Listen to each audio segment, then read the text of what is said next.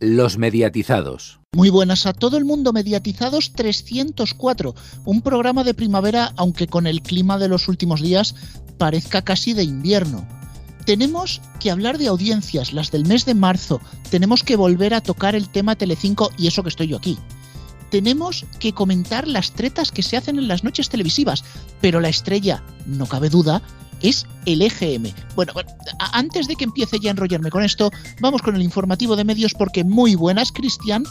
Movistar Plus refuerza su compromiso con el deporte femenino con el lanzamiento de un canal entero. Ellas vamos. Así es, muy buenas Rubén, muy buenas a todos. Cada fin de semana, desde el próximo 8 de abril, la conjunción de eventos disponibles en directo en los canales propios de Movistar Plus se verá reforzada por la apertura de un nuevo dial específico. Ellas vamos, en el dial 56, disponible para toda la base de clientes. Este dial concentrará diferentes disciplinas y sumará una nueva ventana a las ya existentes en Vamos Deportes por Movistar Plus y otros partners del deporte. Movistar Plus habilitará también nuevas calles de contenidos que estarán dedicadas a reunir los principales directos y también a aglomerar los reportajes y las historias en las que ellas nos inspiran. Este es un nuevo paso que pretende mejorar el posicionamiento de competiciones ya disponibles como son los principales circuitos de golf, el rugby, el atletismo, el pádel, el baloncesto con la NCA y la WNBA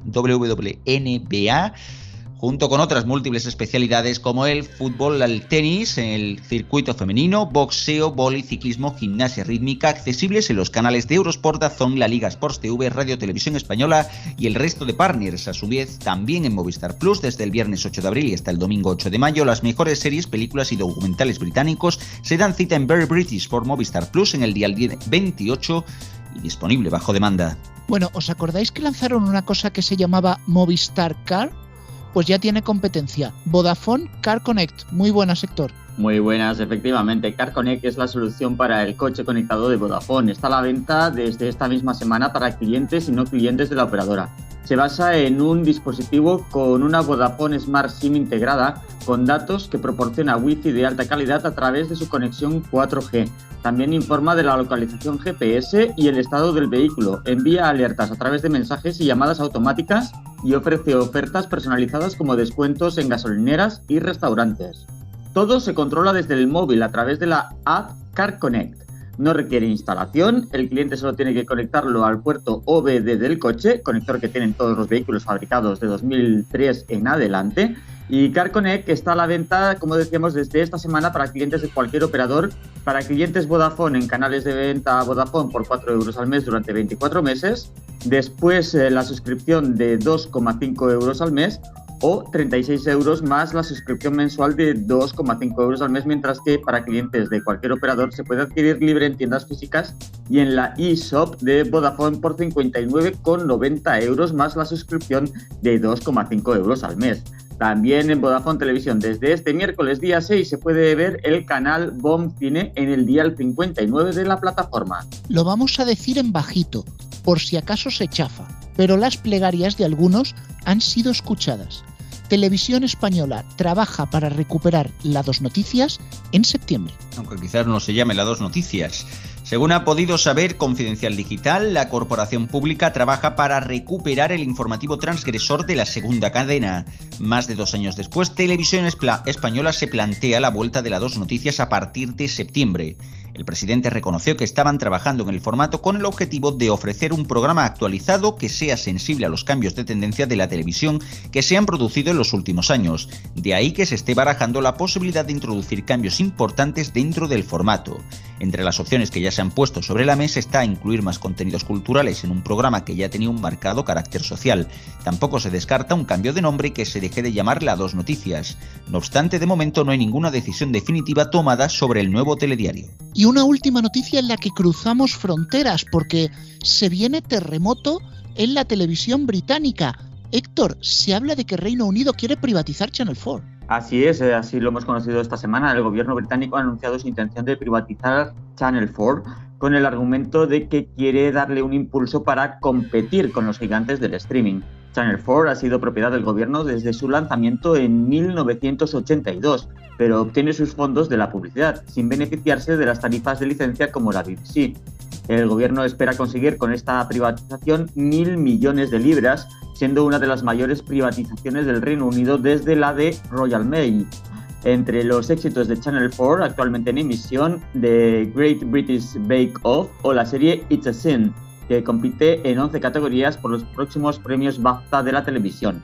Sin embargo, el anuncio ha despertado la decepción de la cadena de televisión por su importante papel en la creación audiovisual en Reino Unido. Iniciativas como un, Change para la salvación del canal acumulan más de 250.000 firmas. En otros canales en Reino Unido desaparecen MTV Base y MTV Classic, que serán sustituidos en Inglaterra por MTV 80s y MTV 90s. Hasta aquí el informativo de medios. Más noticias en neo.es con dos es en todas nuestras redes sociales, en Twitter arroba neotv y arroba los mediatizados, así como en nuestras respectivas cuentas de Facebook y en el canal de Telegram de los mediatizados. Pues aquí estamos con Antonio, muchas gracias por tu frase. Muy buenas. Bueno, te voy a pedir incluso una cosa más, porque ha llegado el momento de la hora de los errores, la hora en la que vamos a escuchar este sonido. Gracias, Antonio, lo necesitaba. Porque sí, esta es la previa del EGM. Y somos un poquito masoquistas, porque además de equivocarnos un montón, queremos volverlo a intentar. Sí, sí, vamos a hacer la quiniela. Yo he hecho hasta dos columnas, no te digo más. Eh, con doble. Sí, sí, sí, con, doble. Eh, ¿Te acuerdas de martes y 13 la Q1 y la Q2? Pues algo por el estilo. Pero como mi terreno son las musicales, voy a dejar que de generalistas hablen los que saben, entre ellos el que se acaba de sentar aquí en la mesa, que por suerte no ha hecho ruido, no ha hecho ruido moviendo la silla. Alfonso, muy buenas. Muy buenas. Yo sé que tú eres muy seguidor de la cadena Ser, así que quizá eres el más indicado para lanzar su previsión. ¿Qué crees que va a suceder? Creo que las generalistas en general van a subir y que la SER también va a subir, pero creo también que la COPE va a subir más que la SER. Entonces, ojito, ojito, eh, que se pueden juntar mucho en audiencia y sobre todo, ojito a la mañana donde ya está la cosa muy apretada entre Ángel Barceló y Carlos Herrera. O sea que mm, puede ser un día histórico el del EGM si hay sorpaso en las mañanas. Ojito con eso. Porque a, la COPE le ha venido, bueno, primero, toda la información que ha habido últimamente del PP, de la guerra y demás, le ha venido muy bien a, la radio generalista, pero yo creo que sobre todo todo el tema del PP y las críticas al gobierno por multitud de cosas, le ha venido muy bien a, a la COPE y yo creo que a la COPE, la COPE puede tener un EGM muy bueno. Yo en contrapunto, yo te voy a contestar eso. Yo creo que la COPE mm, puede subir, pero que no va a subir tanto. Porque le va, a hacer, le va a hacer daño, le va a quitar todo lo que podría subir para alcanzarle el láser.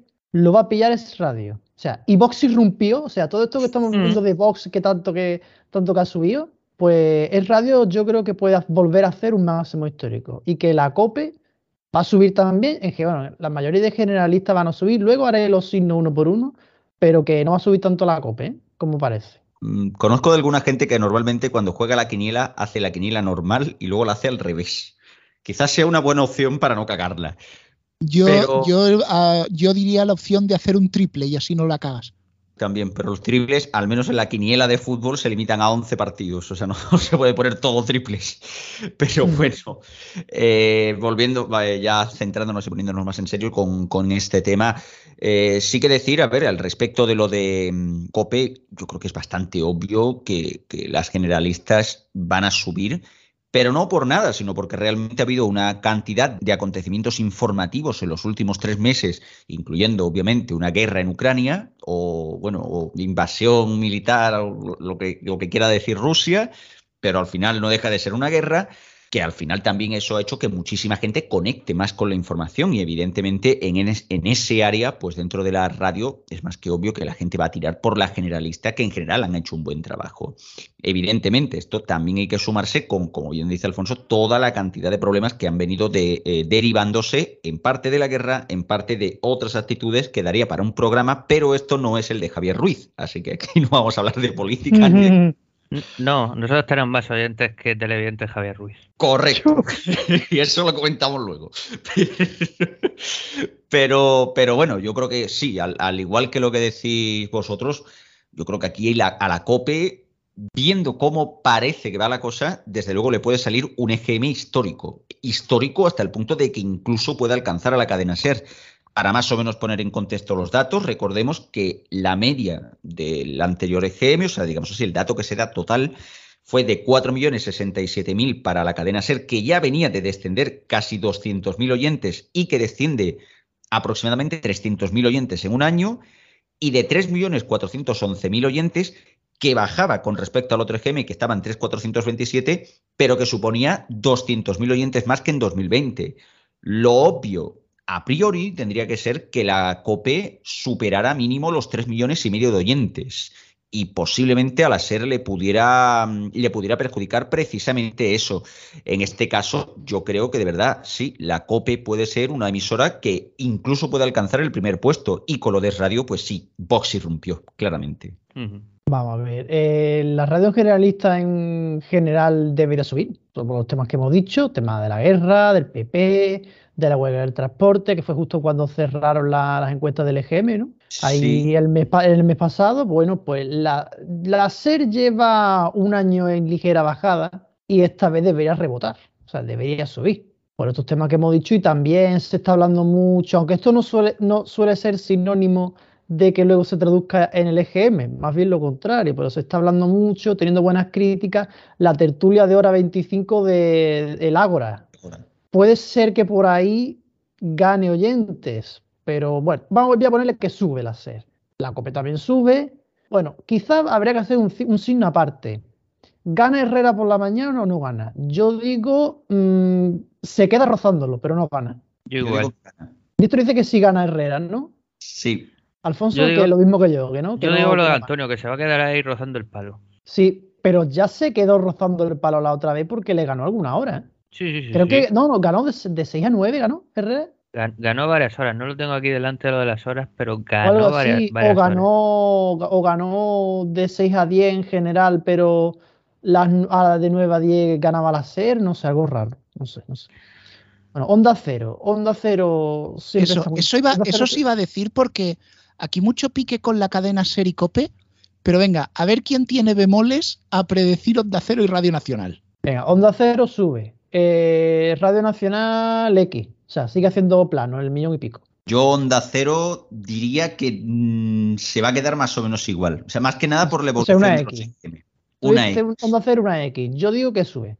Y RN, eh, una X, que se queda casi igual. A ver, que se queda casi igual, eh, me refiero. Miramos los tres últimos EGM de Radio Nacional. 1.098, 1.113, 1.091. O sea, para arriba, para abajo, pero eso es una X. O sea, a eso me refiero con la X. Que se va a quedar en torno a esas cifras, que no va a subir mucho ni va a bajar mucho. Por ejemplo, Onda Cero. 1.866, 1.851, 1.942. Pues que Onda Cero sube, tendríamos que verla cerca de los 2 millones para considerarla como una subida. Si se queda en 1.920, pues. eh, bueno. Y el radio, bueno, y el radio ya lo he dicho, que el radio va a pegar un petardazo que va a hacer un récord histórico, sí, de claro. Eso sí. Yo, a ver, con lo que, con lo que dice, bueno, Onda Cero, lo que he dicho, yo creo que se mantiene, más o menos, se va a mantener. Radio Nacional no sé por qué, pero pienso que puede bajar. Vamos, Mm. vamos a ver si llega al millón. O sea, si haciendo, comparan- comparándola con la 1, ¿no? Exacto, sí, sí, exacto. Luego, luego tocará tele, pero, pero en, radio, en radio ya digo, yo creo que puede bajar y el radio yo creo que sí subirá, no por nada, sino por el efecto rebote. O sea, en el anterior EGM fueron 7,57, 6,78, sí que sigue siendo no tan bajo como por ejemplo un año atrás, que fueron 6,28 en el tercer EGM 2020, pero yo creo que en este sube. Yo creo que estoy bastante de acuerdo con vosotros, es radio sube. Yo creo que Onda Cero va a bajar ligeramente, o sea, una X, pero una X tirando para abajo. Y creo que Radio Nacional va a subir ligeramente, o sea, que X tirando para arriba. Pero quería decir una cosa de Radio Nacional, que me acabo de acordar, de, de lo que se acuerda la gente de Radio Nacional, a veces incluso compañeros de, de televisión española. El otro día María Casado, ahora un par de semanas, entrevistaba a Carlos Herrera en el programa este de las tres puertas. Y una de las cosas que le preguntaba era qué tal se llevaba con sus compañeros Carlos Alsina y Ángel Barceló, que, que por cierto Ca- Carlos Herrera habló muy bien de los dos. Y no le preguntó nada por Radio Nacional. es como si no tuviese compañeros en Radio Nacional. No la Eso podía ser por no herir sus sentimientos. También puede ser. Bueno, yo estaba echando un ojo aquí abajo. No sabía si mencionar autonómicas, pero es que Radio Castilla-La Mancha es un gomazo muy claro. No sé si alguno de los andaluces quiere decir algo en breve. Qué suerte No me si se mantiene. atrevo. No me atrevo. Yo aquí haría un doble quizá con Canal Sur Radio. Es muy, es muy inestable. Totalmente. Bueno, yo por cambiar, eh, bueno, las autonómicas para la que la audiencia que tiene onda regional no merece ni la pena ni nombrarla, pero Radio Marca sí he visto. A ver, Alfonso, piénsalo, podrías tener que hablar de Onda Madrid. Sí, cierto, cierto. Que es mucho más humillante lo de Onda Madrid, porque al fin y al cabo, eh, en la región de Murcia vivimos un billón y medio de personas. Que la comunidad pero fíjate, de Madrid... fíjate lo bien sincronizado que estás, que yo te iba a preguntar por Radio Marca y ha sido directo. Sí, sí, sí. Por Radio Marca te iba a decir que pegó así una subida bastante importante la última vez, aunque es cierto que venía de dos bajadas, y yo creo que va a volver a, bajar. Yo creo que bajará Radio Marca. ¿Corrige Goma? Sí, sí, yo creo que sí, yo creo que sí, porque la tendencia general de los últimos años de Radio Marca es, ha sido ir bajando, ir bajando. Bueno, pues tenemos que pasar, cambiamos de campo, nos vamos a las musicales y tengo que confesaros una cosa. No he hecho una quiniela, he hecho dos. O sea, lo que, lo, eh, uno es una quiniela y su contraria. Eh, sí, eh, prácticamente lo son, porque al mirar los datos me estaba encontrando que si sigo la lógica del EGM, mm, el dato tendría que ser uno, pero si creo lo que me dice el corazón, lo que me dice mi intuición, era una cosa diferente. Así que he hecho dos columnas, la de la razón y la del corazón, y voy a ver cuál acierta más. Pues a ver. Vamos a ver, empieza con la primera. Pues mira, en el caso de los 40, la razón me dice que va a pegar una bajadita sensible. Porque en el EGM, cuando tú ya llevas muchas soleadas acumuladas, baja un poquito, baja un poquito, estás llegando a lo que yo llamo el punto Europa FM, que de tanto bajar un poquito pegas un bajón. Y, por lógica del EGM, los 40 tendría que bajar y llevarse, hombre, no te digo bajar 200.000, pero llevarse una torcita. o sí. Sin embargo, lo que me dice el corazón es que va a haber un rebotito y se va a quedar en su listón de los 2.700.000. Realmente 40 sí que es cierto que ha cambiado la rotación de fórmula. Ah, que no lo habéis notado. Precisamente por eso. Lo han hecho para mm. que no lo notéis. Pero sí que han tocado cosas, pero no, no han tocado la parrilla. Entonces, probablemente eh, yo sí creo que puede tener una ligera subida. Bueno, tú dices que no han tocado la parrilla, no sé qué parrilla iban a tocar, si no tienen ninguna. Precisamente porque no han hecho nada. No, tienen ni la parrilla, o sea, yo creo que cocinan ahí al raso. Ni las sardinas. Eh, bueno, pues yo por intervenir, eh, yo creo que las musicales en general van a bajar, igual que hemos dicho, las generalistas en general van a subir, las musicales yo creo que en general van a bajar. 40, eh, pues seguramente, es que yo creo que se va a quedar ahí, ahí. Una, una X y la duda de X hacia arriba, X hacia abajo, pues no lo sé. Y introduciéndome en el resto, y ahora ya diréis vosotros también del resto, yo creo que cadena 100 eh, bajará porque pegó un subidón ahí sin ningún sentido en el último EGM, así que bajará. Dial se recuperó un poco y veremos a ver si se sigue recuperando un poco o baja. Kiss yo creo que bajará porque también se pegó otro, otro bajo, otro subidón que no venía a cuento. Y la última, sí, bueno, las dos últimas de las grandes, yo creo que Rock FM, uf, tengo dudas. Yo creo que bajará un poquitín y Europa FM, por Dios, que suba en algún momento esta pobre cadena mía. Es verdad que yo creo que el EGB de las musicales es complejo. A ver, partiendo de la base de que servidor piensa que es más que obvio que la música la gente la escucha en streaming. O sea, yo creo que lo siento mucho, ya le vale, lo siento mucho por lo, por lo que trabajáis en musicales, pero es que es que es obvio, o sea, es que la mayoría de la gente escucha la música por Spotify o por YouTube y ya está. Pero bueno, volviendo a las radios y centrándonos en este tema, a ver, yo con el tema de los 40, sinceramente, eh, he visto que, bueno, se ve que más o menos ha bajado en torno a 80, 100 mil oyentes en el transcurso de un año, desde 836 del tercer EGM 2020 a 2751 de este último EGM pasado. Yo creo que la fórmula seguirá más o menos igual, o sea, se quedará ahí, pero de ahí no pasará. O sea, 2.700 y gracias. Si, mantiene entre 2.700 y 2.800, ya va bien. Así que yo lo considero esto una X. Al respecto de Cadena 100, bueno, pensemos que Cadena 100, al igual que Cadena Dial, son emisoras de acompañamiento en el trabajo. Y la gente está volviendo a trabajar. A pesar de coronavirus y todo esto, la gente está volviendo a ir a la oficina. Así que yo sí creo que puede volver a subir. Lo que pasa es que, claro, ahí venimos de, que ha, subido muchísimo en un EGM. Así que, diciéndolo esto, yo pongo que baja. Pero pongo que baja no por nada, sino porque 300.000 oyentes en una sola oleada es una burrada. Al respecto de cadena dial, aquí yo pondría hasta un triple, porque esto sí que es, esto es un disparate. Esto es un disparate. El triple, fíjate que el triple lo suelo reservar para Kiss, pero es que esta vez no está tan difícil. E, es que yo sinceramente veo la de Dial es que lo veo súper difícil, porque es que no se sabe a dónde cojones va con esto. Así que si me preguntas sobre eh, con un solo signo, sin dobles ni nada, porque no tenemos dinero para pagar los dobles ni los triples, pues mira, en este caso yo creo que sube, pero, habrá que verlo. Exacto. Y luego tenemos el caso de lo que, de lo que ha mencionado Alfonso, eh, Kiss, eh, Kiss Rock Europa. En el caso de Kiss FM. Pues yo creo que es una X, porque está ahí entre los 850, 900, que si llego al millón, que si no llego, yo creo que se queda por ahí y ya está. Rock FM, yo creo que tampoco llegará al millón. Ahora diré esto y hará un millón cien, pero bueno, yo, digo, que no llegará al millón. Y en el caso de Europa FM, yo creo que no descenderá más. Pues más que nada porque es que perder ya esa burrada de oyentes ya no creo que vaya más. Y ya lo de 40 Classic y esto te lo dejo a ti, Antonio. Me gustaría entrar, pero creo que no nos da tiempo. Sí, lo podemos decir rápidamente. 40 Classic, a mí me da que sigue subiendo. Pero voy a hacer primero las de arriba. Y sobre todo quiero escuchar a Rubén a ver qué dice de Dial y que mencione los volantazos. Vamos a ver, espérate, pero primero, los 40 yo sí digo que baja. Además, recordemos, esto es la, oleada de invierno. O sea, perjudica. las musicales suelen subir en la de primavera, o sea, en la, en la que saldrá en julio. Por cierto, sí, otra vez, el EGM en julio. Sí, otra vez nos toca un poquito las pelotillas con el calendario, pero bueno, los 40 va a bajar, digo yo. Comparto totalmente el comentario de Rubén.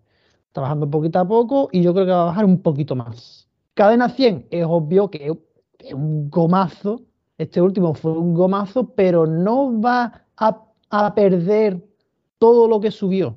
Es decir, se va a quedar un poquito más hacia arriba. O sea que va a ser, al cambio, va una, una subida respecto a los 1.600.000 que estaba eh, cuando, cuando la pandemia. Ideal, yo sí creo que se va a quedar en los mismos datos, que no va a recuperar. Lleva ya tiempo en ese millón y medio cuando, cuando pegó el bajonazo de la pandemia. Y yo creo que se mantiene ahí. Yo creo que una X. Y tengo ganas de saber qué dice Rubén de Dial. Hombre, ¿qué voy a decir yo de, de cadena Dial, nuestra emisora fetiche? bueno, estoy aquí un poquito intentando ponerme al día porque os habéis adelantado todos y me habéis comentado ya casi que hasta los 40 Classic. Entonces no sé, no sé yo ni por dónde empezar. A ver, Cadena 100 yo creo que estamos todos más o menos de acuerdo en que absorbió los oyentes de Europa. Mm, si baja, yo creo que, a ver, va, la razón me dice que va a bajar, porque si vienes de un subidón tan gordo en el EGM, luego corrige. Pero la intuición me dice que todavía puede subir un poco más. Y es que realmente el reto de Cadena 100 en este GM es si esa audiencia que se ha ido de Europa a Cadena 100 la han podido retener o se va a pirar a otro lado. Porque una bajada gorda para Cadena 100 en este GM, más allá de una corrección, sería que no ha gustado al oyente nuevo que ha llegado. Respecto a Dial, a ver, yo creo que va a bajar un pelín y va a seguir en su plano, eh, por la parte de la razón me refiero, seguir en su plano del millón y medio. Plano es Pero sí, va a ser un plano, probablemente, ahí no tengo mucha distensión, eh, plano hacia arriba en el caso de la intuición, plano hacia abajo en caso de la razón. O sea que ahí tienes el doble. Bueno, por ir cerrando de alguna forma, me quedan Kiss, Rock y Europa. Con Rock no me la juego, X, porque siempre está casi igual. Kiss FM, yo creo que puede recuperar el millón. Vamos a darle una buena noticia ahora que están con los 20 años. Y Europa, por Dios, tiene que subir. Aparte, muchos muchos virales se lo, se lo merecen con el programa de Basoriano, con, las canciones que hace. Yo creo que se merece que Europa eh, deje ese mínimo histórico y que vuelva a subir. ¿eh? Venga, Rubén, que quería creo que decir más cosas de musicales. Hombre, a ver, es que os estáis adelantando todos y a mí me quedan siete emisoras por comentar. O sea, puedo hacerme aquí ya un monólogo. Bienvenidos a hasta dónde, ¿Qué va a poner esta melodía? No, no, no, que va, he llegado a los, hasta los 40 Urban y ya está. Porque bueno, los 40 Urban poco se puede decir. Radio 40, eso, está siempre igual. 40 Urban yo creo que es una de las pocas en las que la razón y el corazón están de acuerdo. Va a subir. Yo creo que ahí no, no hay poca, hay poco que comentar. No voy a decir, una, una, de esas frases que después para, para el audio queda de puta madre. Es imposible que los 40 Urban baje. Es imposible. Los 40 Urban bajan un 20%. bueno, es que eso es un din din din muy seguro. También sí que coincide la razón y el corazón en el caso de Radiolé, que yo creo que va a bajar, que lo último fue un repunte, pero que que no va a subir más. En el caso de Radio 3, también, ahí tengo sentimientos enfrentados, porque sí que han cambiado la radio, sí que hay oyentes, baby boomers, muy mosqueados, pero es que si no abrían la radio a otro tipo de público, es que ya olía naftalina, cosa que en Radio 3 sucede con mucha facilidad. Cristian, espérate, que te estoy viendo con una cara. Ahora lo comentarás, yo voy a ver si termino. En el caso de XFM, yo creo que va a bajar. Mm, la razón me dice que bastante, el corazón que algo menos. Rock FM, pues, uf, esta es casi como una dial. Mm, suba o baja, yo creo que no, no va a hacer una gran, gran diferencia. Europa FM, que todos la queréis mucho, la lógica del EGM dice que tiene que rebotar, o sea, después del ostión tiene que rebotar. Pero es que a mí me cuesta un huevo verla rebotando, o sea, no creo, y, a lo mejor coge y sube, pero sube 5.000 o 10.000, que es lo que me da el corazón. Pero en teoría tendría que ser un rebote gordo. Y los 40 Classic, que es la última que me queda, eh, debería corregir porque viene de muchas subidas, pero es una emisora que está muy fuerte en su formato y lo mismo nos da una sorpresa y vuelve a subir. Prácticamente lo que yo pienso. O sea, por, por lógica, a ver, los 40 Classic tendrían que bajar porque es que han subido muchísimo. O sea, es que eh, hablamos de que en el tercer EGM 2020 estaban 462.000 y en este último EGM pasado han sido 628.000. O sea, ha hecho el 50% de su audiencia en un año. O sea, es una barbaridad viendo cómo está la radio musical. O sea, es una auténtica barbaridad. Sí, en el tercero, o sea, el tercero de 2020 estaba a nivel M80 cuando cerró. 400 y pico. Y está ya en 600, que hace tiempo que no lo veíamos en M80. ¿eh? Sí, sí, sí. sí y, vamos a ver si no, y vamos a ver si no se ponen 700. Vamos a ver. ¿eh? E, exacto. O sea, el, máximo, el máximo de M80 con Pablo Moto fue un millón, ¿no? Sí, fue, superó el millón de oyentes, pero claro, en esos tiempos es que Pablo Motos era, vamos, más conocido aún que ahora. O sea, realmente. Y no es que tuviera mucho eh, No lo creo. sí, bueno. Pero bueno, sí que era conocido, ¿no? Y al final, pues, la, aquella programación, pues bueno, de M80 tampoco era gran cosa, pero sí que tenía algunos formatos que eran bastante punteros. Se la gramola, aunque en esos años la presentaba Agustín García, por ejemplo, actual locutor de Melodía FM. Al respecto de lo que veníamos diciendo de los 40 Classic, a ver, yo estoy en el sentido de, lo que dice Rubén, de que tendría que bajar, pero solo por, por ver la gráfica, ¿no? Tiene que haber alguna corrección. Pero desde luego mm, me parece una fórmula bastante, bastante bien hecha en el general y que puede ser que tenga tirón puede ser que vuelva a tener tirón y que vuelva a subir para arriba. Aparte, bueno, la presentación de Javier Penedo en las mañanas, pues es bastante estable, es un locutor conocido, es una voz más o menos agradable. Pues bueno, yo creo que sí que puede funcionar, pero vamos, doy que baja, digo que baja. Al respecto de Radio Ley, pues lo mismo. Yo creo que bajará un poquito, pero que se quedarán esos 400.000, 400 y algo mil, poco más. Radio 3, yo, momento, eh, yo, dije antes de cachondeo que Radio le está siempre igual, pero en algún momento se tendrá que notar el volantazo que pegó tras el volantazo de Dial. O sea, ese, ese Dial clásico que han hecho, en algún momento se tendrá que notar para bien o para mal. Exacto, o sea, yo no sé, yo creo que se notará para mal, sobre todo por el tipo de oyente. Con respecto a Radio 3, pues yo no soy de los que piensa que vaya a subir mucho. Fíjate. la, nueva Radio 3. Exacto. Yo es que no pienso, no por nada. O sea, ¿tiene Radio 3 que abrirse a un público más joven? Sí. ¿Escucha ese público joven Radio 3? Uy, me ha salido un pequeño tal. No. No tiene que. No escucha Radio 3. Vamos a decirlo así de claro. Quien quiera escuchar trap, antes se va al bloque que irse a Radio 3. O sea, así de claro. O sea, no, no van a escuchar las novedades de, yo qué sé, pues de, los antiguos miembros de Purgan o yo qué sé, o de lo nuevo de Morad, no va la gente a Radio 3. La gente va a YouTube o va a esos programas tipo El Bloque, los chavales y tal, estos que hacen los de Radio Primavera Sound y demás. Claro, así que yo pienso que bajará, porque le perjudicará al oyente clásico de Radio 3. Con respecto a los 40 Urban, pues sí, o sea, es obvio, si tienes más, más postes, emites una música que al final en España es mayoritaria, porque el reggaetón, mar que le pese a algunos redactores, es mayoritaria. Hay que es que no viene Lady Gaga. No viene Lady Gaga porque la gente no escucha en España Lady Gaga, escucha antes a Noel. Si quieres que te diga, lo siento. Mm, así que yo creo que sí que subirá. Y ya los otros os lo dejo a vosotros que habla mucho ya. Hombre, ya casi, casi que cerrando la guiniela, ¿no? O sea, me va a quedar el audio. Bueno, va, que hemos tenido ya EGM aquí para dar y tomar como las galletas aquellas del anuncio. Alfonso, ¿de deporte qué tenemos? Pues mucho, ¿eh? Y mira que voy últimamente a lo básico, pero tenemos mucho, empezando por la liga donde los principales partidos van a las 9 de la noche. El viernes Sevilla-Granada, el sábado Real Madrid-Getafe y el domingo Levante-Barcelona. También hay que destacar el Mallorca Atlético de Madrid el sábado a las 4 y cuarto.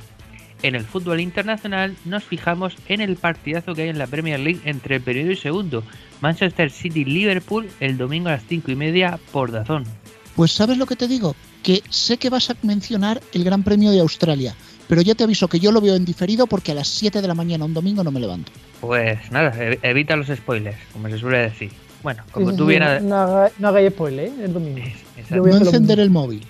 Exacto, lo mejor es no encender el móvil. Eh, bueno, como tú ya has adelantado, el Gran Premio de Australia Fórmula 1 será a las 7 de la mañana el domingo y el Gran Premio de las Américas de motociclismo tendrá las carreras a las 6, a las 7 y 20 y a las 9 de la noche. O sea, tendremos carreras a primera hora de la mañana y a última hora del día. Todo por razón. Bueno, y tenemos por aquí algo de baloncesto y hombre, golf, que no hablamos mucho. Pues sí, gracias a una nota de prensa de Movistar Plus me acabo de acordar de que tenemos el máster de Augusta este fin de semana por Vamos y Golf por Movistar Plus. Y tenemos más cosas. Por ejemplo, en baloncesto tenemos la Euroliga y la NBA que terminan fase regular. Y por otro lado, un Barcelona Real Madrid en la CB que será el domingo a las seis y media en Vamos. Sexta vez que se enfrentan esta temporada. Oye, ¿y lo de las Champions? Pues la Champions se decide la semana que viene. Tenemos la vuelta de las competiciones europeas, el martes santo Bayern de Múnich Villarreal y Real Madrid Chelsea, el miércoles eh, Atlético de Madrid Manchester City y el jueves santo en Liga Europa Barcelona Eintracht de Frankfurt, todo en Liga de Campeones por Movistar Plus. Pues bueno, completita la agenda, vamos a hacer una pausa porque a la vuelta tenemos más. Ay, papás, mamás. No hace falta ser un experto en redes sociales para acompañar a tus hijos en su vida digital. Habla con ellos sobre cómo usan el móvil y aconsejales con confianza y cariño. ¿Con cariño? Sí, sí, con cariño. Así les abrirás todo un mundo de conocimiento y de relaciones sanas y seguras, porque tú ya eres su mayor influencer. hombre, está un niño muy consentido. Los mediatizados. Volvemos de la pausa y tenemos que recibir, antes de lo previsto, a nuestro compañero más noctámbulo. Juan, muy buenas. Hola, buenas. Si viene Juan, os podéis ir haciendo ya una idea de lo que vamos a tratar. Pero antes vamos a analizar las audiencias de marzo, que prácticamente si nos ponemos es el caso Telecinco, porque Antonio es la que más baja y, ha ido repartiendo espectadores entre las demás. Sí, es la única noticia importante de las audiencias de marzo que Telecinco se ha dejado 1,6 puntos y se han repartido prácticamente todos entre cuatro, que es la cadena que más sube, también un poco la sexta, el 24 horas, las autonómicas, vamos, que básicamente han sido las beneficiadas de la guerra. Y Telecinco, pues perjudicada, pues también por esto de la guerra y por el tema Sálvame también y demás, y por todo el, su prime time que está fallando. Pero como ya dijimos en el anterior programa, Telecinco eh, ha hecho su mínimo, empatando con agosto de 2018, su mínimo desde enero del 91. Eso si miramos toda la serie histórica de Telecinco desde que nació. Pero claro, Barlovento la ha liado. Primero dice que repite su mínimo mensual, o sea, como si fuera histórico. ¿Por qué puede ser? Puede ser que Barlovento esté contando solo desde que están los actuales audímetros de Cantar Media, que por lo poco que he encontrado llevan desde el 93. Corregidme si me equivoco. Sí, será por eso. por eso. Puede ser por eso. Claro, si nada más que coge desde el 93, pues sí es mínimo histórico este mes y agosto de 2018 empatado. Las centésimas no la han sacado, que yo sepa, no las he visto. Pero bueno, pues sí, si contamos entonces, pues sí, es un mínimo histórico, pero claro, luego en Wikipedia veo datos desde que nació Telecinco. Y luego dice Barlovento, el marzo más bajo de su historia. Claro, pero la mayoría de nuestros oyentes sabrán, porque son friki de esto como nosotros, que Telecinco nació el 3 de marzo de 1990. En su primer mes de vida, entonces, si contamos marzo entero, aunque empezara el día 3, su audiencia fue del 5,5%. Ah, mira, la audiencia de 4. Más o menos. Un 5,5, pero claro, no emitió el mes entero. Dice, bueno, no, no, podemos contar el mes entero. Bueno, si contamos 29 de los 31 días los que emitió, hizo un 6,1. Si contamos ese 6,1 como dato de marzo del 90, el mínimo histórico es agosto del 90, con un 5,9. En mi opinión, ese sería el mínimo histórico de Telecinco. No podemos contar desde antes de que naciera. Entonces, ese es el mínimo histórico en mi opinión. Ahora, que Barlovento quiera contar de repente desde el 93 como si lo de antes no existiera, pues bueno, sí, Telecinco ha hecho mínimo histórico, según ellos. Recordemos que en el año 92 pues hubo un problema. Antes de que fuera Sofres, o bueno, ahora mismo Cantar Media, la empresa que llevaba el tema de la medición de audiencias era una empresa llamada Ecotel. Precisamente has mencionado, eh, Antonio, que fue en enero del 91 cuando registró el mínimo de audiencia histórico Telecinco. No, no, bueno, bueno no, espérate, bueno, el dato peor desde entonces, el dato actual, o sea, lo tendríamos que ir a enero del 91, o sea, cuanto más para atrás vayamos, menos audiencia hay. Dame un minuto, sigue hablando tú y te voy a decir los diciendo los datos. Del De enero del 91 para atrás. Comento el por qué. Porque ese mes de enero del 91, concretamente el 23 de enero del 91, leo en el diario El País lo siguiente. Ecotel sustituye los audímetros contaminados tras divulgarse dónde están instalados. Porque sí, antes de que existiera Anonymous estaba el diario ABC publicando los nombres, apellidos y direcciones de todos los que tenían audímetros. Y eso lo publicó en un periódico de un domingo. Claro, y sí, es lo que tú, y sí, es lo que tú dices. A partir de ese enero del 91 es cuando Telecinco empieza a despegar. Eh, 10,5 en enero, 12 en febrero, 13,9 en marzo, 15,2 en abril. O sea, 5 puntos en 4 meses. Pero si nos vamos para atrás, 10,5 en enero del 91, nos vamos al 90. Diciembre, voy para atrás, ¿vale? 10,5, 10,4, 8,9, 8 en septiembre, 5,9, o sea que yo decía en agosto, 6,6, 8,4 en junio, ahí parece que subió. 7,1, 6,4, 5,5 en su, en su primer mes.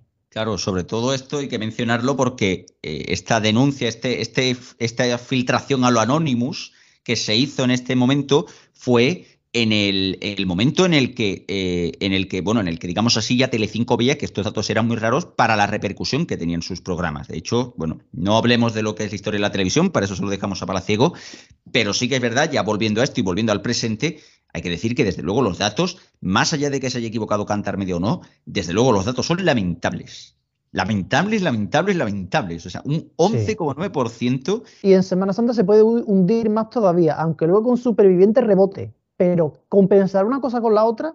Yo creo que debería, pero es que claro, es que esto lo, que hay realmente es una, una opinión mayoritaria de que es que Telecinco es una cadena odiada. Es una cadena odiada por muchísimas cosas. Ya la semana pasada comentamos bastante de toda la polémica de Sálvame, que evidentemente sigue dando titulares pero desde luego Telecinco tiene una crisis bastante gorda en cuanto a modelo de televisión y es un modelo de televisión que es que desde luego no encaja con absolutamente ningún tipo de público. O sea, bueno, pero yo te haría yo te haría un matiz, Cristian. Es una cadena odiada, pero lo lleva siendo prácticamente 20 años. Exacto. Claro, lo que pasa es que todavía era odiada, pero era odiada, pero era la más vista. Claro, exacto. La cosa está en que ahora mismo es que no es la más vista y sigue siendo odiada. O sea, es que ya no te queda nadie. Por ejemplo, algunos de los datos que facilita el informe GECA es que Telecinco ha perdido casi dos puntos de audiencia de lunes a viernes, o sea, el fin de semana no es tanto, pero en el caso de las mujeres es que caen dos puntos. O sea, tu principal nicho de mercado se te acaba de ir al carajo. Ahí está el problema. Así de claro, se te acaba de ir al carajo. De hecho, quien lidera entre las mujeres es Antena 3 que pierde un 0,1, ojo, que pierde un 0,1, pero que aún así es la que lidera con un 16%. Desde luego es que el dato, el dato es para que se empiecen a plantear que quizás esto habría que darle una vuelta entera. Bueno, me tengo que aquí abrir hueco casi a codazos, pero bueno, vamos a comentar un poco. Perdón, perdón. Eh, sí, bueno, que sea un dato histórico malo es un dato histórico malo más allá que sea comparable al 91, al 92 o al 90. Estamos hablando de hace 30 años sí es cierto que no tiene nada que, nada que ver la época de hace años de las cadenas generalistas, donde, en las que tenían mucha audiencia, todas, más del 20%, a ahora en la que la audiencia está mucho más dividida y por tanto las audiencias en general están mucho más bajas. Bueno, también hay que tener en cuenta que a inicios de los 90 Telecinco se veía donde se veía, no en toda España. Exacto, también, también, efectivamente. Mm, sí, sí, porque la antenización prácticamente entonces duró dos o tres años incluso en algunos pueblos tardó muchísimo más en llegar las privadas. Pero sí, eh, yo no estoy de acuerdo con Cristian con el tema del odio, no porque no sea verdad, sino porque al final, como ha dicho Rubén, Telecinco tiene una mala imagen desde hace muchísimo tiempo y siempre le ha un bledo, porque lo que le importa es que tenía audiencia. También es cierto, como dice Cristian, que ya no le queda ni eso. Eh, ¿Cuál es el motivo? Pues buena pregunta, pero al final toda la programación de Telecinco que se retroalimentaba y unos programas le daban audiencia a otros, al final ahora se ha vuelto en su contra. Y, vemos cómo Antena 3 ha ido subiendo ligeramente eh, y le ha ido muy bien, todos sabemos pasapalabra, que a su vez le da audiencia al informativo nocturno y a su vez el hormiguero, que ya andaba bien, ahora ha ido subiendo más y claro, todo eso ha impulsado Antena 3 y también ha hecho que en la tarde-noche eh, baje Tele5, pero es que encima mm, todos sabemos que Sálvame está en unas horas bastante bajas. Y yo creo que una de las cosas sobre Sálvame, yo he leído críticas para todos los gustos últimamente, algunas bastante interesantes. Y en general, yo coincido en que antes era un programa con el que te reías, era un programa muy malo, pero con el que te reías y podías pasar un rato distraído. Y ahora es todo como tensión y mal rollo y eso aleja a la gente. Luego el tema de Rocío Carrasco, que dicen que ha podido influir, pues no lo sé, seguramente sí, porque han tenido una, una línea de opinión muy clara e incluso han retirado a aquellos contestulios que tenían otra línea de opinión. Pues también ha podido influir, no lo sé. Pero el caso es que han ido cayendo a, cayendo las distintas piezas de, de Telecinco, la última hora de la tarde, el informativo, la noche, la tarde, e incluso el programa de Ana Rosa está ahora sufriendo bastante para, con, para conservar el liderazgo. Es cierto que bastante bien se mantiene para ser un programa tan personalista en el que hace meses que no está Ana Rosa Quintana por su enfermedad. Así que dentro de lo malo bastante mérito tiene. Pero eso, han ido cayendo las piezas de programación de TV5, la cadena no para de caer. El verano le, le pasado le vino mal, pero eso es lógico porque a Telecinco le va mal el verano. Luego se recuperó un poco a principios de otoño pero luego volvió a caer, en la Navidad le remató y desde entonces no levanta cabeza. Para cerrar muy breve lo de Telecinco, eh, el programa de Ana Rosa siempre ha aguantado bien sin Ana Rosa por el programa del verano, o sea, siempre ha estado ahí. Y respecto al modelo Sálvame, están saliendo ya nombres de, gente que va superviviente y ya hay varios Sálvame, o sea, que se van a, va a haber un Sálvame, pero en Honduras. O sea, va la, la Anabel Pantoja y va el Kiko Matamoro con 65 años, que yo no sé qué le puede dar allí ese hombre. Allí pasando hambre, porque qué necesidad. Pero bueno, cerrando ya Telecinco. Pues sí, porque creo que nuestros oyentes, de tanto ir a hablar de Telecinco, van a necesitar una biodramina o mm. tener una bolsa de cartón a mano, ya me entendéis. Pero ha venido Juan, y eso significa que tenemos que hablar de programación nocturna y de mm. esas tretas Mm, tácticas, recursos barra morro que se lo pisan que tienen algunas cadenas. Porque cuando creíamos que en guarradas de madrugada habíamos visto todo, y no me refiero al porno de las locales por la noche, eh, Juan, se han vuelto a superar, se han inventado cómo incrustar un programa de apuestas en mitad de un programa normal como si fuera un corte de publi. A ver, por favor, explícamelo que yo estoy flipando todavía.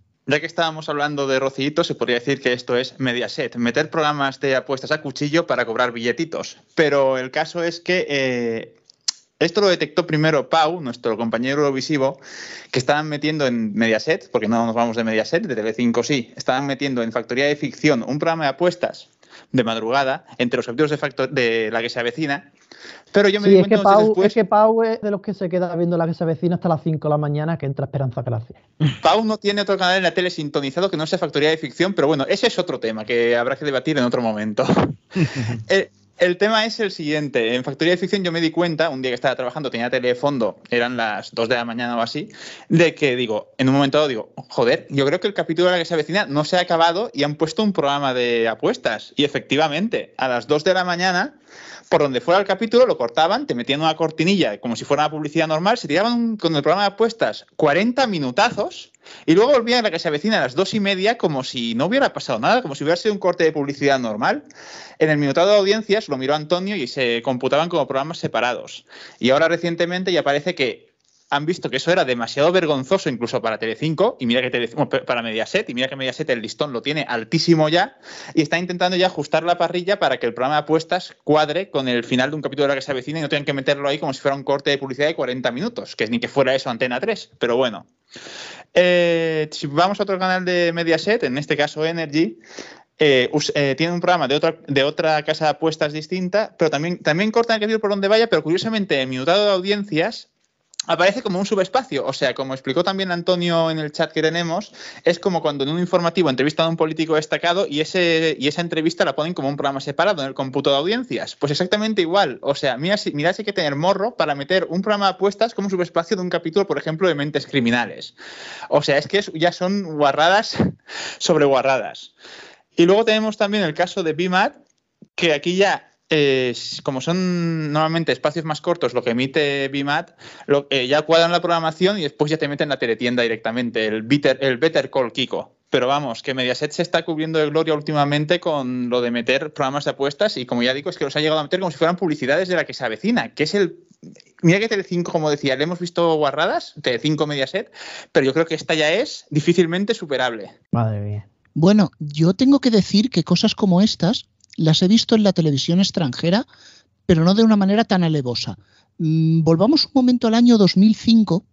El canal Viva Plus, segundo canal del musical Viva, estaba ya en las últimas, se sabía que iba a cerrar, y metían teletienda como un corte de publicidad a las y 45. Es decir, que si, por ejemplo, el programa matinal empezaba a las 7, de 7 a 7.45 era lo normal, vídeos musicales con anuncios, ta, ta, ta, y a las 7.45 era como que se iban a publicidad, pero te metían un bloque de 15 minutos de teletienda y a las 8 seguía el matinal. Claro, esto en la parrilla que mandaban para prensa sí que estaba indicado, pero en la parrilla normal, la que tú veías en la EPG y en el teletexto, no aparecía. O sea, era como un corte del programa musical matinal. Claro, estamos hablando de un programa de una duración de unos 15 minutos aproximadamente, no la bestialidad que ha hecho Mediaset. Igualmente también nos encontramos en, el alemán DSF, que ahora se llama Sportines, los típicos sexy clips de madrugada y en mitad de ellos un corte de publicidad y pone eh, Dauer Sendung teletienda y básicamente pues son todo anuncios de numeritos durante 15 minutos hasta que vuelven las señoras que se soban. Mm, todo esto sí, compartiendo un horario malo, como es el de los canales de Mediaset, pero intentando por lo menos disimular un pelín. Bueno, la televisión de Alemania daría para, hacer otro Mediatizaden, porque también es para verla. Die Mediatizaden. Die Mediatizaden, exacto, pero porque es bastante patética, o sea, de verdad, tiene muchos canales, pero la mayoría son malísimos. Pero con respecto a esta, esta operatoria, bueno, pues Mediaset en estado puro. es que, que, es que realmente ya, ya ha llegado un punto en el que ya uno no ni se sorprende ni se indigna porque es que ve que es que a Mediaset le importa un huevo realmente hacer televisión de algo de calidad. Es que le importa un huevo a los espectadores, les importa un huevo ofrecer programas que se retroalimenten, como hemos estado hablando con Telecinco, y les importa un huevo a la gente que siga una serie de televisión. O sea, cuantísimas series de televisión de las que tenía cuatro, la añorada cuatro, la cuatro de, de sus principios, se han ido cargando una tras otra con Mediaset hasta dejar, bueno, pues el páramo que soy es que es, que es para, para descojonarse, sinceramente. O sea, ver, ver cosas y estratagemas como esta es que directamente para que, sinceramente, le cierren el canal. Y por cierto, hay que decir qué lástima de frecuencia BIMAT que emite en HD para la porquería que emite, que están todo el día repitiendo los mismos programas. Sí que han metido series que parece que es como para justificar el HD, porque son series que ya emite Divinity. O sea, sí, no sí, típicas de Bones, y cosas y, y también, pero, cobra también como, que le da, como que le da vergüenza estar todo el día emitiendo Callejero del 2003 o Callejero Viajero del 2007, que no estaban pero, pero Antonio, fíjate en una cosa, las emiten pero con qué resultado, algunas 0,1. Sí, sí, es verdad. sí, sí, el día, el día este de Portugal, que de Portugal, ¿no? Que empezó casi y bajó al 0,08, ¿no? Pero esas audiencias de mierda ya. Exacto. Sí, sí. No nos adelantemos. Bueno, Juan, tú quédate, que luego tienes que hablarnos de una cosita más. Venga, yo me quedo.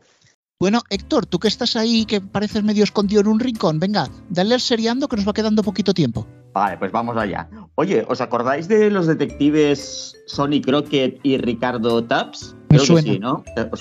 Pues ahora HBO Max nos trae la serie Tokyo Vice, que en España se podría haber traducido como Corrupción en Tokio, en homenaje a la serie de los 80. Bueno, pues la podréis ver desde este mismo viernes, día 8, y está inspirada libremente en el relato de no ficción contado en primera persona del periodista estadounidense Jake Adelstein sobre el ritmo de la Policía Metropolitana de Tokio. Este drama criminal, filmado en localizaciones de Tokio, captura el descenso a los bajos fondos cubiertos de neón de Tokio de Adelstein a finales de los 90 donde nada ni nadie es realmente lo que parece. Y siguiendo con los estrenos del viernes, nos vamos ahora a Movistar Plus, que estrena la nueva serie de Antonio Resines y Miguel Reyán, que lleva por título Sentimos las molestias. La serie nos habla en tono de comedia dramática sobre lo que supone hacerse viejo hoy en día Rafael Müller, interpretado por Antonio Resines, es un aclamado director de orquesta que mantiene una amistad de décadas con Rafael Jiménez, en este caso interpretado por Miguel Reyán, una vieja gloria del rock, líder del grupo Cuidado con el Perro,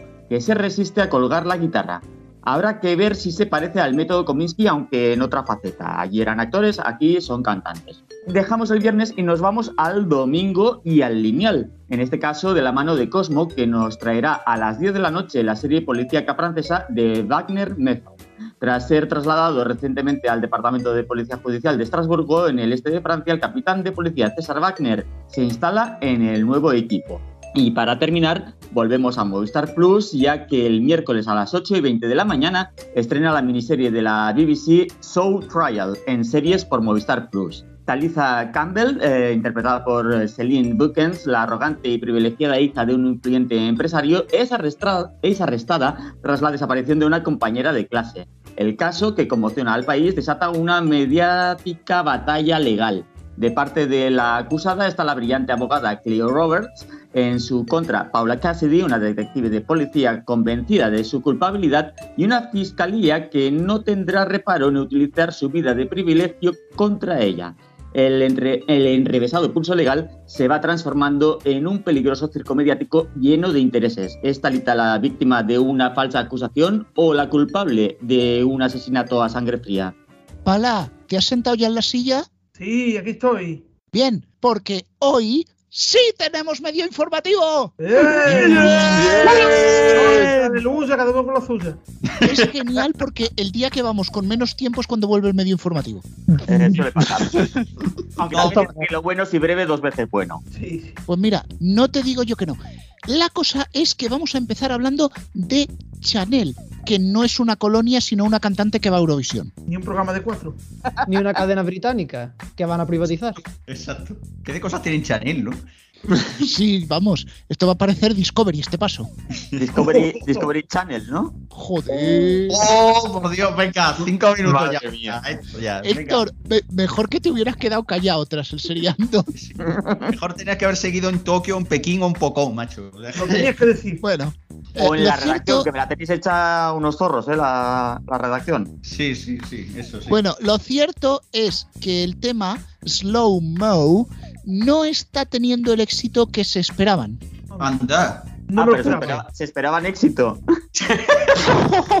Éxito radio, como mucho. Éxito radio. La cosa es que para intentar levantar la popularidad de la canción han preparado diversas remezclas especiales. Hola, remezcla. Ah, muy bien. Uf, eso es ahora muy de ¿Qué moda. ¿no? remix? Sí, eh, algo parecido. Entre ellas destacamos Slow Mo al ajillo, Slow Mo con pimientos y Slow Mo empanado. Vamos, es eso. Lobo con patata. Slow mo adobado. Slow-mo, achupacho, Abogado. achupacho. El que tengo aquí colgado. Hablar como Ronald Jeremy no nos hace mejores, ¿eh? que corte. Madre Hemos mía. hecho cosas Slow peores mo. en este programa, a diestro. Slow mo deserto. Uy, uy, uy. Voto de carrera, con esa frase, por Dios. Vamos a ver. A ver, todo esto de que las remezclas de Slow Mo sean con temática gastronómica viene porque probablemente la canción se la tengan que comer. Con lomo eso- con papa. El lomo con, con- el lomo con tomate. La Oye, cosa y, que no, y, y- y- y que no entre Chanel en Masterchef, ¿eh? Próximamente. Sí, sí. O en su copia barata de Movistar Plus, que también puede ser. O en la de Ibai. Que, también- dice que es la copia aún más barata todavía. Bueno, lo- también, eh, no solo Chanel, también Raiden está preparando una nueva versión de La calle de la llorería, pero en lugar de ser culinaria, estará dedicada especialmente a la Asociación Fonográfica y Videográfica de España, la AFIBE, que en pleno 2022 todavía se está quejando de que la gente piratea y se descarga canciones. Qué antiguo, Fibe. De hecho es Promusicae, ya no es Afibe, pero bueno. 25 años, 25 años hace que se el maldito Naster y todavía están con la, mier- con la mierda esta, macho. Por Dios. Aprovecho, Joder, aprovecho, aprovecho para decir que lo de la remezcla de Raiden es coña, pero lo de Promusicae es verdad. Amplía sí, sí. información nuestro compañero Cristian García. Sí, básicamente. ya, ya, me- ya no me van a querer ver por allí. Básicamente, básicamente lo que, lo que venían diciendo cuando han presentado los datos, que han sido los mejores desde hace más de 20 años, que es que todavía parece que 4 millones de personas pagando por streaming no es suficiente. Tendrían que ser 34 a este paso. Y que Poco se me parece. todo esto, es increíble. Yo recomiendo a la gente de Promusicae que por favor quite el calendario de 2004 que deben tener todavía en la pared porque les está llevando a confusión. Pero bueno, eh, no podemos acabar este medio informativo sin redondearlo con algo que es precioso. El pifia informativo. Bien, Bien. Bueno, a ver, necesito al noctámbulo habitual que es Juan, aunque en este caso la pifia ha sido diurna. Sí, bueno, eh, diurna, aunque la arreglaron con nocturnidad y alevosía. Esto lo pilló Antonio, que eh, en TEN se había quedado enganchado la mosca y el indicador de edad de más 16 y se quedó así durante por lo menos, creo que como 12 horas, porque lo vio Antonio a las 4 de la tarde. Estaba viendo, estaba viendo caso cerrado. ¡Cerrado! Caso Y- cerrado. Y yo, lo, y yo me fui a dormir, no lo comprobé personalmente por una vez, pero sí que dejé el, el MediaBot, dejo aquí la propaganda de, Aquí de mi invento. Exacto. Lo dejé para programar, que sirve para hacer capturas, pues lo dejé programando y a eso de las 3 o las 3 y cuarto lo, lo arreglaron, lo vi día siguiente, porque a las 3 no había mosca y a las 3 y cuarto ya estaba la edad correcta y el y la mosca puesta, vamos, que estaba todo bien, porque lo se habían dejado puesta antes y salía hasta en la publicidad. Pero bueno, que el caso es que estas son audiencias de mierda hasta en el control técnico, porque ni, ni los que están allí miran lo que está saliendo al aire, claramente. El día que desde luego. con uno de los controlistas. Sí. Digo una cosa solo. El, di- el día que, que decidan cerrar la cadena, me encantaría ver a la doctora Polo diciendo eso de ¡Caso cerrado! que sea lo último que se oiga en antena, sí, sí, sí. Por favor. No, momento, por un momentito, un momentito, Antonio, un momentito, Juan. ¿No estaréis insinuando que hay alguien en el control de emisión de TEN? La señora de la Ah. limpieza. Que se lo digan al- eh, a la preselección aquella de Eurovisión que se cortó por la publicidad, por ejemplo. Yo creo que estará en el community manager del Twitter. Lo mismo está en su casa, no te digo más. Exacto, yo creo que está en su casa ese, ¿eh? Sí. Yo creo que es un mono ciego y ya está. No, los del señor Vance, con las máquinas de escribir. Bien. Exactamente. Community Época manager mayor- de TEN, te mayor queremos. cosa. Vamos a poner la carta de Radio Chips y me quito este embolado. Hola Rubén, hola Antonio, God Robots. Hoy simplemente quiero hablar de una cosa muy anecdótica. Hoy quiero hablar de todas esas cosas históricas que, por lo que sea, luego quedan raras y no pasan a la historia tal y como se vivieron. Estoy seguro de que en el futuro se pondrá el discurso del presidente de Ucrania en versión original subtitulada o con una traducción distinta. Sin embargo, lo que hemos vivido todos es una cosa completamente rara. Hemos visto todos en la televisión o hemos escuchado por la radio, peor aún, una intervención teóricamente histórica pero empañada por una traducción bastante mejorable. Es entretenido pensar que en el futuro, cuando hablen de esta intervención, es que estoy seguro de que no saldrá tal y como la vivimos nosotros al otro lado. No entendiendo nada, claro está. Queridos cazadores de momentos históricos, la de cosas que en el futuro se recuerdan distintas a cómo fueron, ya sea porque las idealizamos, porque se perdieron, porque se reprodujeron o se mejoraron con el tiempo o por lo que sea. Ni el inicio de Radio Barcelona es como fue, porque es una recreación posterior, ni el gol de Zarra, que es una recreación de Matías Prats padre años después, ni en el futuro nos enseñarán esta intervención tal y como nosotros la hemos vivido estos días. Es que nuestra memoria, incluso teniendo las imágenes reales, incluso pudiendo contrastar lo ocurrido, se inventan cosas. Sabrina no cantó el Voice Voice Voice y se le salió la teta, ni fue en directo. Nadie vio lo de Ricky Martin y ahora se empeñan en decirnos que lo que ven los corresponsales con sus propios ojos no es lo que está ocurriendo. Nunca vamos a las fuentes reales, solo queda en nuestra buena fe creer o no creer. Por eso la labor del periodista es muy importante. Parecía que con los medios actuales la labor de los periodistas era completamente prescindible y resulta que no, que justo es todo lo contrario. Los historiadores son los periodistas del pasado, o los periodistas son los historiadores del presente, como queráis. Totalmente. Y, y con lo que cuesta sacar la- las grabaciones originales y la gente no grababan, vamos todo. Pues Yo no estuve escuchando el discurso, pero sí me dijeron que la traducción era lamentable. Creo Sí, que alguno sí. por aquí la escuchó. Sí, sí. ¡Era lamentable! ¡Me voy a morir! Algo así. Es que además estamos hinchados este último mes en escuchar a gente que habla muy ucranianos, que hablan muy bien español, y se cogieron la persona que peor habla español, por lo que Sí. se ve. Mira, mira que, mira que puedes ir a la calle en Barcelona, encontrar a cualquier chica Ucrania y habla 20 veces mejor que esta mujer que es que parece que se iba a ahogar. O sea, yo pensaba que se moría en, en directo. En fin, bueno, quien lo quiera escuchar, que se vaya a RTV Play o a vuestro últimos siete días, porque Antonio, aquí no hay tiempo de más. Que va, las canciones son Creative Commons y volvemos después de Semana Santa con el EGM que es en Atención, atención. martes.